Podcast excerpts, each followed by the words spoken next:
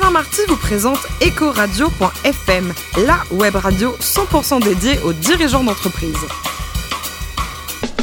Bonjour à toutes et à tous, bienvenue à bord d'EcoRadio.fm, la radio 100% dédiée aux dirigeants d'entreprise. Vous êtes plus de 112 000 passionnés, nous écoutez chaque semaine en podcast. Retrouvez-nous sur les réseaux sociaux et sur notre compte Twitter EcoRadio-FM. Aujourd'hui, on reçoit un garçon formidable, Fabien Lamias, le DG adjoint de LCI. Bonjour Fabien. Bonjour Alain, ça va bien? Alors vous, le journalisme, c'est génétique, parce que bon, Sciences Po c'est bien, CFJ c'est bien, mais mm. vous, vous pensiez journaliste depuis tout petit?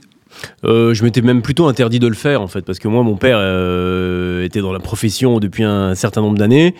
Euh, et, j'avais comme ambition de faire tout à fait différent, mais fondamentalement tout me ramenait à ça, en tout cas mes goûts, mes envies, et, et je préparais, pour ne rien vous cacher, je préparais le, le concours de l'ENA, mais euh, ah sur les bancs de Sciences Po, sans m'y intéresser le moins du monde. En réalité, je passais mes journées à voilà lire le monde, à, suivre. Euh, euh, la vie de Tintin me faisait rêver, donc j'ai passé un concours d'école de journalisme en douce, sans le dire à mes parents.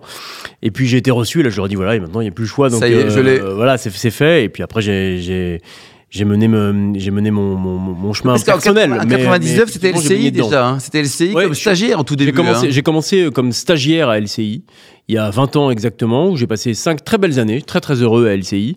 Euh, j'y ai appris la télévision, j'y ai appris le journalisme aussi politique, et puis après je suis parti à la radio. Alors Europe 1 et après France 2. Combien de temps sur France 2 euh, Sur France 2, je suis pas resté si longtemps que ça. Je suis resté deux années. En fait, j'ai été embauché par France 2 entre 2010 et 2012 pour euh, organiser la campagne présidentielle. À l'époque, j'étais chef du service politique d'Europe 1 et France 2 m'avait appelé pour que je monte la campagne présidentielle chez eux. Donc j'ai passé deux années formidables où j'ai rencontré des gens avec qui je bosse aujourd'hui dans le groupe euh, TF1. Et votre meilleur souvenir et le pire de France 2, c'était quoi? Le meilleur et le pire, Fabien? Bon, De pire, très sincèrement, j'en ai pas parce que j'ai passé deux années extraordinaires. Le meilleur, c'était, ben, on parle beaucoup de débats en ce moment, c'est qu'on avait une idée, c'est que c'était juste avant la présidentielle et on avait eu l'idée de monter le, le débat de la primaire euh, au sein du Parti socialiste. Et on y a fait, absolument personne n'y croyait. Mais alors, on mais tout le monde annonçait un four incroyable. Personne n'allait regarder quoi. Et voilà, c'est ça. Et on a fait une émission en prime time sur France 2 en disant mais c'est ça, c'est le service public. On fait des émissions que personne ne regarde. Et en fait, le lendemain matin, on a regardé les audiences. Il y avait 7 millions de téléspectateurs. Et en fait, c'était un truc complètement inouï. Et, euh, et, là, on a à ce moment-là, on a pris le, on a pris le lead et on a été devant TF1 pendant toute la campagne présidentielle, ce que honnêtement, nous-mêmes, on pensait complètement impensable. Donc ça, ça a été vraiment pour moi le, détonateur, le déclic, et ça nous a donné le goût et la passion de faire et de monter des débats à la télé, qui est vraiment notre, qui est vraiment le, le, moteur de, pour moi de, ce métier. 2012, euh, retour à bord euh, d'Europe 1, hein, dans une période pas forcément facile. En tout cas, la difficulté allait arriver, quoi. Ouais, enfin, elles étaient déjà là depuis un certain temps, et à l'époque, Europe 1 me rappelle pour aller diriger la rédaction, ce que j'ai fait avec beaucoup de bonheur pendant, pendant, plusieurs, pendant plusieurs années, jusqu'à jusqu'à l'élection présidentielle. Puis après, nos chemins se sont séparés et, et j'ai rejoint le groupe TF1 pour LCI, d'abord comme éditorialiste, éditorialiste euh, le matin et puis intervieweur politique euh, aux côtés de David Pujadas chaque soir. Et puis, depuis presque un an maintenant, depuis le mois de février, pour, diriger la chaîne comme directeur général adjoint auprès de Thierry Tuillier, qui lui dirige l'info du groupe TF1. Le, média radio, vous en pensez quoi? Il a encore un bel avenir devant lui, notamment via les podcasts, on va pas dire le contraire ici Je ne veux pas dire le contraire ici, ce serait quand même terrible. Non, moi je suis absolument convaincu que le média radio a un très bel avenir. D'ailleurs, euh, bon an, mal an, au gré des sondages, enfin l'audience radio reste. Il y a 80% des Français qui disent écouter la radio chaque jour. Après, simplement, ça, il faut s'interroger sur la façon dont est diffusée la radio, sur la façon dont on consomme la radio, mais ce sont des questions qu'on peut se poser aussi en télévision. C'est-à-dire que de moins en moins de gens regardent la télévision devant, devant, devant un poste, hein, devant un écran euh, de télévision classique, et de moins en moins de gens écoutent la radio derrière un poste de radio. Donc c'est l'utilisation du téléphone, c'est euh, l'utilisation de tous les canaux numériques, et donc c'est la capacité des différents médias, qu'ils soient télévisés ou qu'il soit radiophonique, à savoir émettre, diffuser des contenus sur des canaux autres que les simples canaux télévisés et radio, et aussi savoir bâtir des grilles de programmes, ce qu'on appelle délinéarisées, qui peuvent donc être consommées à tout moment, notamment par le jeune public qui n'a pas envie de se faire imposer une grille des programmes euh, classiques comme nous, on a été euh, élevé avec. Le replay, c'est la clé? Absolument. Et d'ailleurs, aujourd'hui, le replay, mieux en télé d'ailleurs qu'en radio, est monétisé par les régies. Et euh, Ils vendent deux fois la pub, quoi. Pendant et après. Exactement. Et on dit, bah, le programme en diffusion euh, immédiate a euh, généré, on va dire, 5 millions de téléspectateurs. Et puis, à J plus une semaine ou J plus un mois, 1 million ou 1 million et demi supplémentaires. Et donc, ça, c'est monétisable. Mais ça, ce sont aussi des données que s'approprient désormais les régies audiovisuelles. C'était totalement, ça n'existait pas il y a encore deux ou trois années de ça. C'est pour ça que moi, je suis convaincu qu'il y a un énorme avenir pour la radio comme pour la télévision, encore faut-il savoir utiliser les nouveaux canaux de diffusion. Tout le, tout le secret est là. Vous, en tant que, que pro de la télé, de l'info, quatre chaînes d'infos pour un tout petit pays comme le nôtre, c'est énorme, Fabien, non? Oui, ah bah, c'est complètement démentiel. C'est-à-dire, c'est euh, c'est plus que dans tous les autres euh, pays euh, européens. Il y, a un- il y a un goût particulier hein, pour l'information. Euh, qui fait que euh, il y a un public pour ces il y a un public pour ces chaînes d'infos on est assez aussi on est convaincu Le gâteau total de la chaîne d'infos sur les quatre, à peu près en, en- En- hors actualité très brûlante, on va dire. Hors actualité brûlante, comme on en a connu ces dernières semaines et comme on en connaît encore aujourd'hui, un jour moyen, c'est 4, euh, 4% de part de marché. C'est beaucoup. c'est, c'est pas négligeable. C'est-à-dire que, en gros, pour faire, euh, pour faire court, euh, un, un- un jour moyen d'actualité, les quatre chaînes d'infos vont réunir euh, 5 à 7 millions de téléspectateurs différents chaque jour. Donc c'est tout sauf négligeable. Après, il y a des gens pour regarder, ça c'est un fait, parce qu'un marché de 5 ou 7, 5 ou 7 millions de consommateurs, c'est gigantesque. Euh, en revanche, en termes de modèle économique, Hmm. là, quatre chaînes d'infos aujourd'hui, c'est incontestablement trop. Laquelle est trop Ou lesquelles C'est pas à moi de le répondre, en tout cas, c'est pas LCI. Quoi. Bon, c'est bon ça. Alors, c'est plus sympa d'être animateur ou d'être patron de chaîne? Parce que ce sont deux sports différents, Mais les, deux, hein. les deux, mon général. Mais euh, euh, en revanche, moi, je suis convaincu que c'est très difficile de faire les deux en même temps. Hmm. Donc, euh, moi, j'ai oscillé euh, entre des moments où je, euh, voilà, je faisais un éditorial euh, politique, où j'animais une émission politique, où je présentais une tranche d'information, et puis des moments où euh, je dirigeais une rédaction, que ce soit à, à, Europe 1, un grand service à France 2 ou aujourd'hui LCI. Mais moi, je ne sais pas faire les deux en même temps. En revanche, je trouve qu'un des, un des immenses plaisirs de ce métier, c'est de pouvoir se dire, je peux passer de l'un à l'autre, je ne vais pas dire indifféremment, mais en tout cas, moi là j'ai un énorme bonheur à, être derrière un micro et à, et à parler avec vous. Et je me dis pas j'en profite parce que c'est terminé, après je serai plus jamais derrière un micro. Mais non. Ça reviendra, voilà. Ça, ça- ça reviendra, ça reviendra à un moment. Je pense que l'un des sels et l'un des plaisirs de ce métier, on peut passer de la télé à de la radio, mais aussi de faire de l'écrit, de se développer dans le numérique. On peut occuper des fonctions managériales ou des fonctions ou des fonctions d'antenne. Tout est possible. C'est pour ça que moi j'ai voulu faire ça. C'est qu'absolument tout est possible à partir du moment où on se donne la, la- la curiosité de le faire. Vous étiez à 0,6 en part d'audience. Hmm. Aujourd'hui, euh, vous avez doublé. Ouais, Bravo. en- en trois mois. Merci les Gilets jaunes ou merci Fabien Euh, bah, euh, enfin, merci ni l'un ni l'autre. Merci toutes les équipes d'LCI d'abord qui ont fait un boulot, euh, un boulot formidable. Euh, après, ce qui est certain, c'est qu'effectivement, l'actu des Gilets jaunes a, boosté les chaînes d'infos. C'est-à-dire qu'il y a des moments où il y a certains samedis où il y a toutes les manifestations de, de- de Gilets jaunes, où l'audience des quatre chaînes d'infos cumulées était supérieure à l'audience, par exemple, euh, de TF1. Ce qui est incroyable. Ce qui est complètement fou. C'était la première fois que ça arrivait. Donc nous, on s'est dit, bon, là, il y a quand même un phénomène à prendre en compte. Après, il y a forcément un moment où l'actu, elle se tasse, ça c'est normal.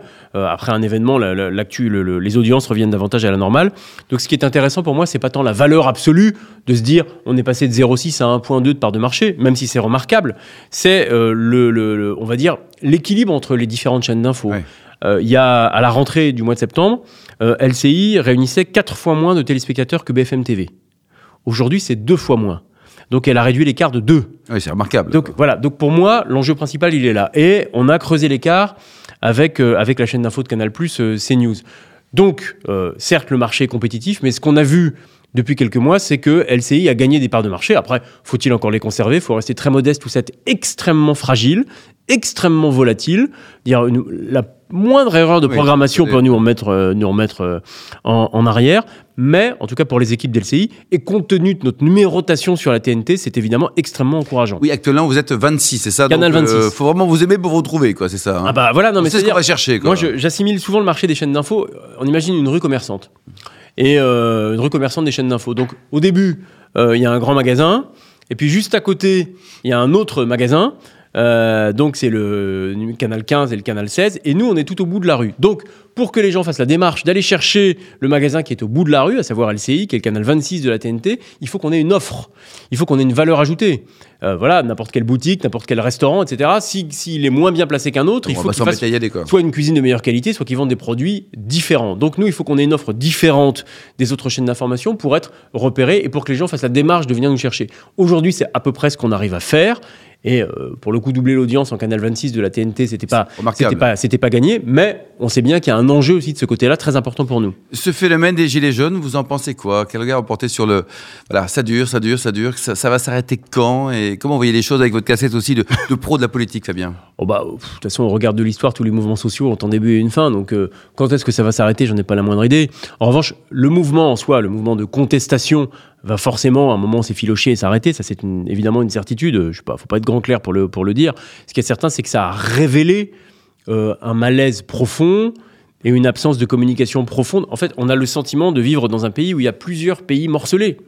Et, euh, et, et dans un pays où la devise c'est que la République est une et indivisible, ça pose quand même question. Donc le mouvement, en réalité, le mouvement ponctuel des Gilets jaunes, il va peut-être s'arrêter, mais l'aspiration ne cessera que lorsque le pouvoir politique aura trouvé des réponses adéquates. Et c'est pour moi tout le questionnement aujourd'hui qu'il y a autour du pouvoir politique, du grand débat national que euh, veut mettre en place Emmanuel Macron, c'est cette capacité à répondre aux aspirations. Donc je pense que, on va dire que le, le mouvement le plus fort, peut-être, encore passé, vous faut-il l'espérer d'un point de vue citoyen, est passé au regard des violences qui ont été commises et de ce qui a pu choquer tout le monde, et au regard aussi, on en parle ici, mais des, des conséquences économiques que ça peut générer. En revanche, le, le- le mouvement de fond politique et le mouvement de défiance qui est apparu plus que jamais, je crains qu'il ne soit pas terminé et que la réponse n'ait pas encore été trouvée. Et au niveau des européennes, vous pensez qu'il y aura un réel impact, Fabien Amias Bah, euh, ça a souvent, c'est un scrutin qui a souvent tendance à, à mettre en avant, on va dire, les partis les plus contestataires, parce que quand on va voter pour un parti aux élections européennes, on sait en général qu'il va pas se retrouver au pouvoir. Oui. C'est-à-dire que c'est, en gros, c'est l'expression d'une colère. Donc, euh, souvent, on voit des partis à l'extrême gauche ou à l'extrême droite qui réunissent des, sc- qui ré- obtiennent des scores très importants sur ces scrutins-là parce qu'on sait qu'ils ne débouchent pas après sur une fonction exécutive. Ce qui est certain aujourd'hui, c'est qu'on voit que euh, on a euh, l'ex-FN au Rassemblement national qui est en tête, euh, en tête des sondages. risque de- ouais. Mais c'est dans six mois, enfin cinq maintenant. C'est très très long, cinq mois en politique. Il y a, quatre mois, Emmanuel Macron était intouchable, ouais. il renouvelait complètement la vie politique, c'était extraordinaire. Quatre mois plus tard, on dit que c'est euh, l'un des présidents les plus détestés de l'histoire de la République. Où est-ce qu'on en sera dans quatre mois? C'est-à-dire qu'aujourd'hui, c'est comme pour les médias, c'est comme pour tout, tout va à une vitesse extraordinairement accélérée. Donc il est faire des pronostics aujourd'hui, ça n'a aucun sens. Voilà, il faut essayer de décrypter la situation jour le jour, Ouais. mais pas essayer de pronostiquer ce qui va se passer. Alors ça y est, depuis une semaine, euh, Rosine Bachelot vous a rejoint?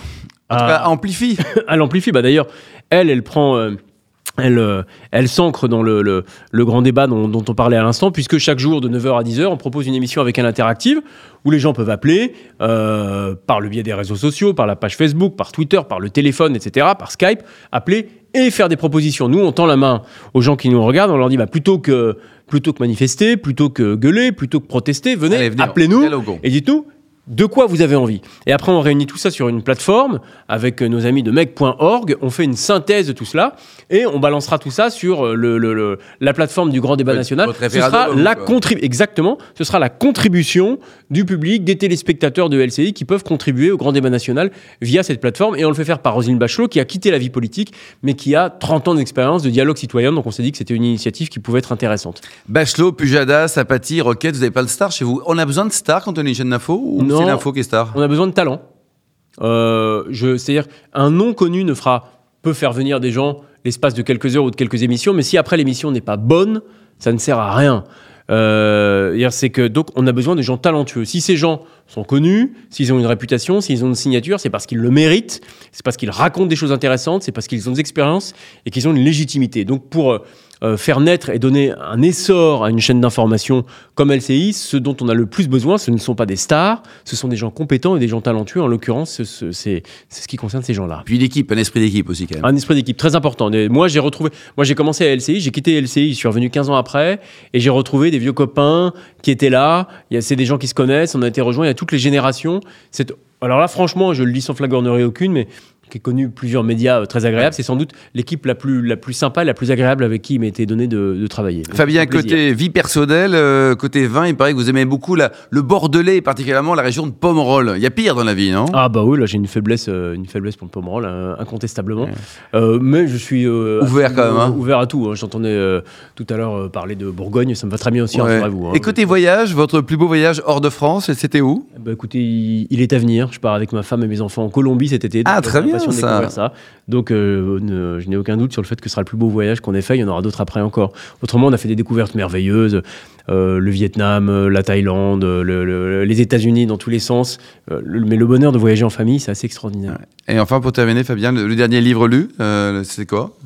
Euh, le dernier livre. euh, Lu, pas acheté, hein, vraiment ah, lu. hein. ah ouais. Enfin, pas forcément. Ouais, le dernier. Alors, moi, j'ai un affreux défaut, c'est que je, je, je, je lis euh, des livres euh, politiques euh, absolument, absolument en permanence. Et donc là, pour essayer de mieux comprendre ce qui se passait, je me suis replongé dans les mémoires de De Gaulle, deuxième partie. Ah oui. Les mémoires où il raconte 68, le référendum et son départ, pour voir si je trouvais des analogies. Vous voyez, donc on ne se refait pas. Merci Fabien Namias, le patron d'LCI. Retrouvez tout le podcast actualité sur notre compte Twitter et LinkedIn ecoradio.fm. On se donne rendez-vous mardi prochain à 14h précise avec un nouvel invité.